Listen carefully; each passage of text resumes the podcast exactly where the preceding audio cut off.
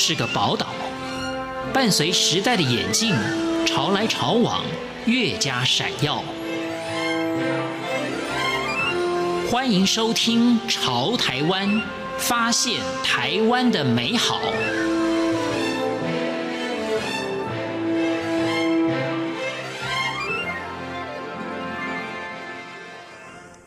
收听《潮台湾》，我是徐凡。目前担任台北市政府以及 Sola 大数据顾问的黄建新，在四十岁前算是人生胜利组，因为幸运考上台大，留学英国名校，得到心目当中的工作。在政治圈历经了三十年，是议会党编特别助理以及新闻联络人，婚姻幸福美满。正当志得意满的人生，却开始乌云密布，失去了婚姻，儿子是亚斯伯格症，正在努力克服这两项挑战的时候，竟然因为严重的视网膜剥离而眼睛的视力大受影响。在今天节目当中，我们一起聆听黄建新顾问的生命中的美好陪伴，欢迎收听。如今儿子已经是音乐系的大学生，对于有雅思伯格症的家长，黄建新顾问说，那是生命中最好的陪伴。他说：“第一个就是在整个陪伴雅思伯格这个过程里面，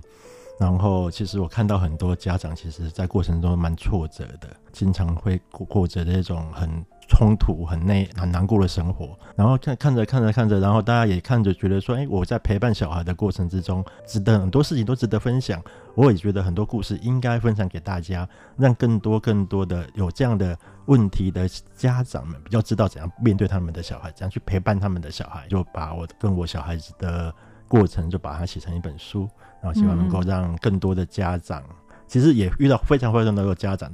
知道他的状况来看我这本书是蛮值得大家知道，说到底怎么去陪伴雅斯伯格症的一个小孩子。嗯，而且在过程中，我们也发现一件事情，就因为小孩子在那时候我是嘛十几年前，我小孩子也慢慢长大，他现在念大学了嘛。当时我们这些家长们的小孩子，我发现就是只要是在小学时候得到比较好的陪伴，其实对雅斯伯格症特特别是在中轻度的这样的一个小孩子的成长是会有很明显的改变。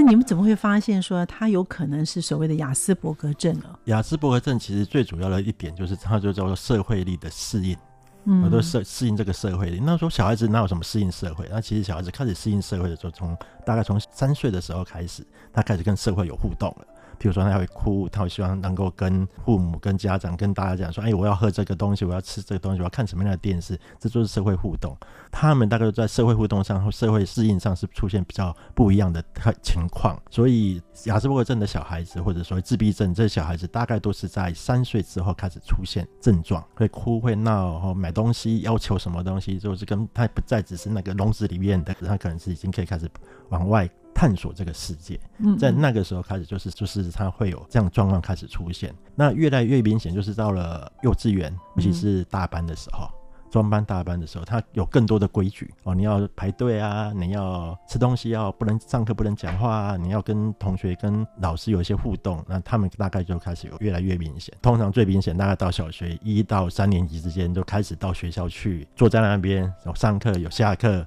然后要写作业要考试。那他们大概就会很明显的在这个阶段里面就会出现一些状况，然后一直到五六年级。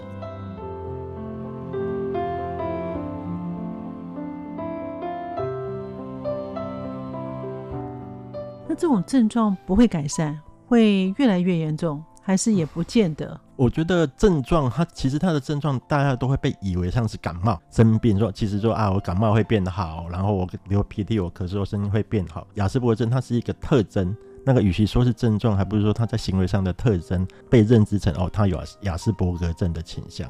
那通常他们都会有一些肢体上的特征，那比如说他的动作比较大，我们叫做大肢体的动作会比较不一样。他们的状况是被看到之后改善，其实在协助他的就是在社社会的社会的适应，然后他慢慢适应社会，然后比较知道用社会的就一般所谓的社会架构的逻辑观念去回应这个社会。譬如说，像大家就众所周知的柯文哲市长，嗯嗯，他大家就觉得他讲话为什么是这样子？他现在在当市长的时候比较好一点。我记得我刚开始跟他接触的时候，他是很明显的，说亚斯伯格症的特征就是他讲话不会看人。譬如说，他们不喜欢看人，他不喜欢太多的肢体上的接触。很早看到一个是他跟像一般政治人物一样，会愿意去拥抱他的选民，他基本上不会做这个动作。握手也是很形式上的，我要做。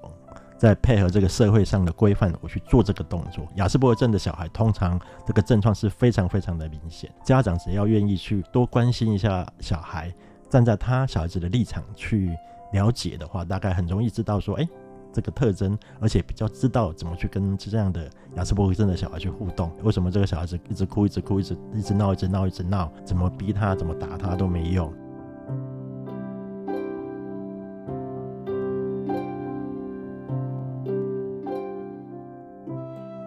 雅斯伯格症的孩子有着强烈的固着性，黄建新顾问也解释了什么是固着性。这种小孩子他们的第二个特征就是固着性很强，固着性就是他会有一个 pattern，那比如说像。我儿子那时候幼稚园，他就后来去上大班的时候，那书里上也有提到，就是说幼稚园大班的只让他上半天班，然后下午就要回家，我要陪他，然后上午学校陪他，然后他下课之后就会知道到我家附近有环斗城，他就要到环斗城那边，然后做一个动作，然后接下来再去一个地方完成这个整个仪式之后，那才会停下来。就他们有一些规律，然后有一些固着。固着的话，就是说，但当他执着某件事情，比如说在三四岁的时候、五六岁的时候，他就会特别的说，他坚持说，哎，我他会哭很久。所以亚斯伯格症的小孩子在三岁到三四岁的时候，那哭的时间会比一般小孩子长。哦。所以一般小孩子可能他哭哭闹闹，你会你给他糖果啦，你给他一些安慰，他就会哦就停了。嗯。像他们那种固着性的话，大概一哭下去，大概就是二三十分钟结束，然后就哦就睡着了。对，所以他们那种固着性是很特别，所以很多亚斯伯格症小孩子，或者会被人家认为说，为什么他们可以做到这些事情？其实他们的他们的生活上的特质，他们是行为上的特质就是这样。很多人觉得亚斯伯格症他们是天才，他们是什么？后来我自己观察过一段时间，就是说，他们其实他们的能量，他们的是来自于他们愿意不断的练习。我对像固着性的另外一个解释，像我其实。从小都很担心的，不是说他太认真了，我们是怕他太认真。他有时候他就会一直沉迷在这上面。那不管是打电动，不管是练书，不管是练小提琴，不管是下围棋，任何一件事情，他们只要他们觉得要决定要做，他们就一直在那个频率上一直执行，一直执行，一直执行。所以在雅斯伯格症的小孩子里边有功课好的，我记得当时我们在我们有个家长，他的小孩，那小孩子就很喜欢写。功课很好，很喜欢写考卷。他说很喜欢写考卷，就不断的写考卷，就天天就会写考卷，每天过就是要求他们妈妈让他写考卷。对，然后有一些人就会开始练习运动。记不记得那那个菲利普游泳的？哦，对对，他也是。对，泡在水里边八个小时。对，你可以想象他们那种这种固着、这种偏执吧，甚至有些人这样讲他们，他们有那个特质，所以他们的表现，与其说来自于他们的天分，我倒觉得说来自于他们对于对自己要求那种叫做绝对绝对练习的那种，蛮佩服他的。你知道吗？小提琴老师是担心他练习手受伤，这种情况在一般的这种学习音乐的小孩这边是比较少的。所以这种雅斯伯格症，那怎样去导引他们这样的一个行为，让他们往比较好的方向发展，其实在小学阶段是非常重要的。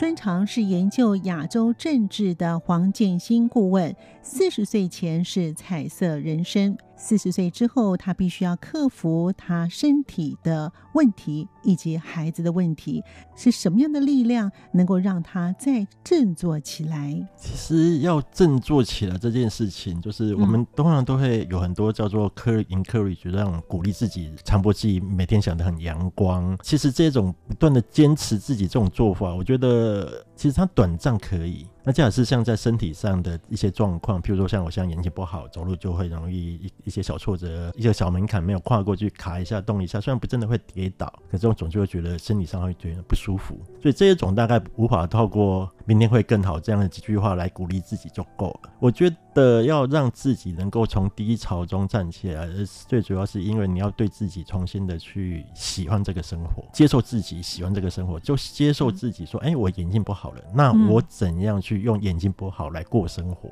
我觉得这件事情是比较困难。人生到了三四十岁，开始要适应一个新的生活。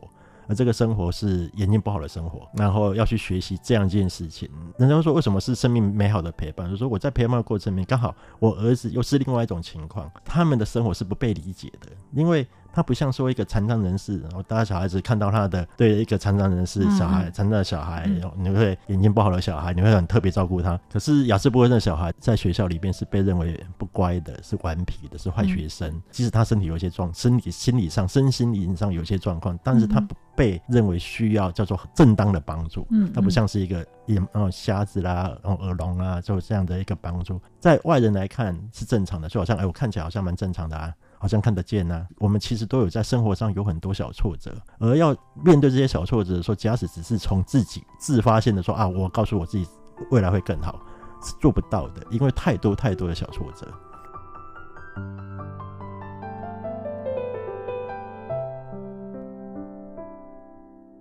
黄建新顾问也谈到如何调试以及喜欢自己的生活。什么叫喜欢？就哎，我这样的生活跟。我眼睛好的生活差别在哪边？我有一个雅斯伯格症的小孩子，所以他带给我的生活的改变是，我喜不喜欢这个？然后经过二十年嘛，我这个小孩子，你就现在念大学了，那我一些大学同学啊，很多人都很羡慕我啊，这个黄建新他最好，我说很幸福。我说为什么？欸、你有个小孩这么好？我说哎、欸，我小孩是亚斯伯格症哎，对呀、啊，你看你就可以把他培养成这样子，带着他陪伴成这样。当我慢慢的喜欢我自己的生活，慢慢喜欢我自己的小孩的这样的一个互动过程之后，好像。生命变得很美好，而不是那一种叫做我每天鼓励我自己，那明天会更好的那一种想象。用另外一个态度来看我自己，然后喜欢上我自己这种眼睛不好的生活。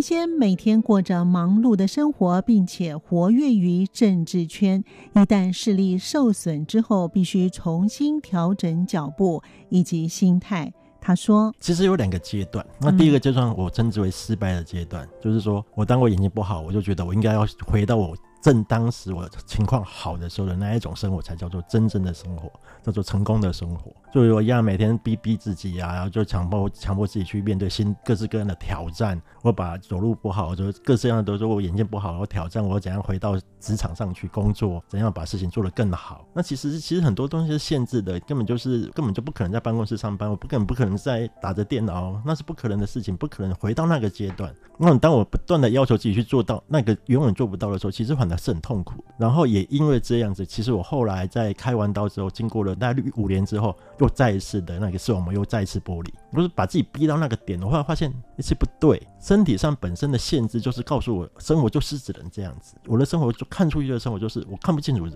就是这样子。我只要不愿意接受这件事情的话，我只会掉进去我期待会更好的假象。唯有回到说我所面对的生活就是我的生活本身，那我才有办法说哦，他眼睛不好，我眼睛不好不错啊。我说为什么不错？地上脏了，有时候就看不清楚，那就算了。那每一个女孩子看起来都很漂亮，也很好啊，对不对？最好玩、最好玩的一件事情是跟我讲说啊，你你眼睛不好就用想做事，你要用认真去想。在四十岁以前我在弄政治，然后四十岁以后慢慢的开始适应生活，又回到政治的领域里边去。那我记得柯 P 就是柯文哲市长，他只要看到我，他就跟我讲啊，你这个眼盲心不完的，对 你看得比人清要清楚，你看得更看得清楚一个人的想法，更看得清楚这整个社会上的变化。经过了几番挣扎之后，多久开始渐入佳境？黄建新顾问他说：“我四十岁的时候眼睛不好的，然后前后现在已经大概十三四年了。第二次的严重开开刀之后，才开始转变的，就开始变好。其实就开始大家就开始注意到我，哎，我经常讲出大家无法想象的的观点。做顾问嘛，就是你必须讲出跟大家不一样的话。”看到更不一样的事情，人家才会觉得我的建议是有价值。所以，当我重新调整我自己之后，我才发现说，哎，其实我眼睛不好，反而给我更多更多的时间去思考社会的变化，去感受一个人的问题，甚至是选举上的问题。如今，儿子长大了，亲朋好友羡慕他有互相陪伴，琐碎的幸福感。感谢您的收听，我们下次见。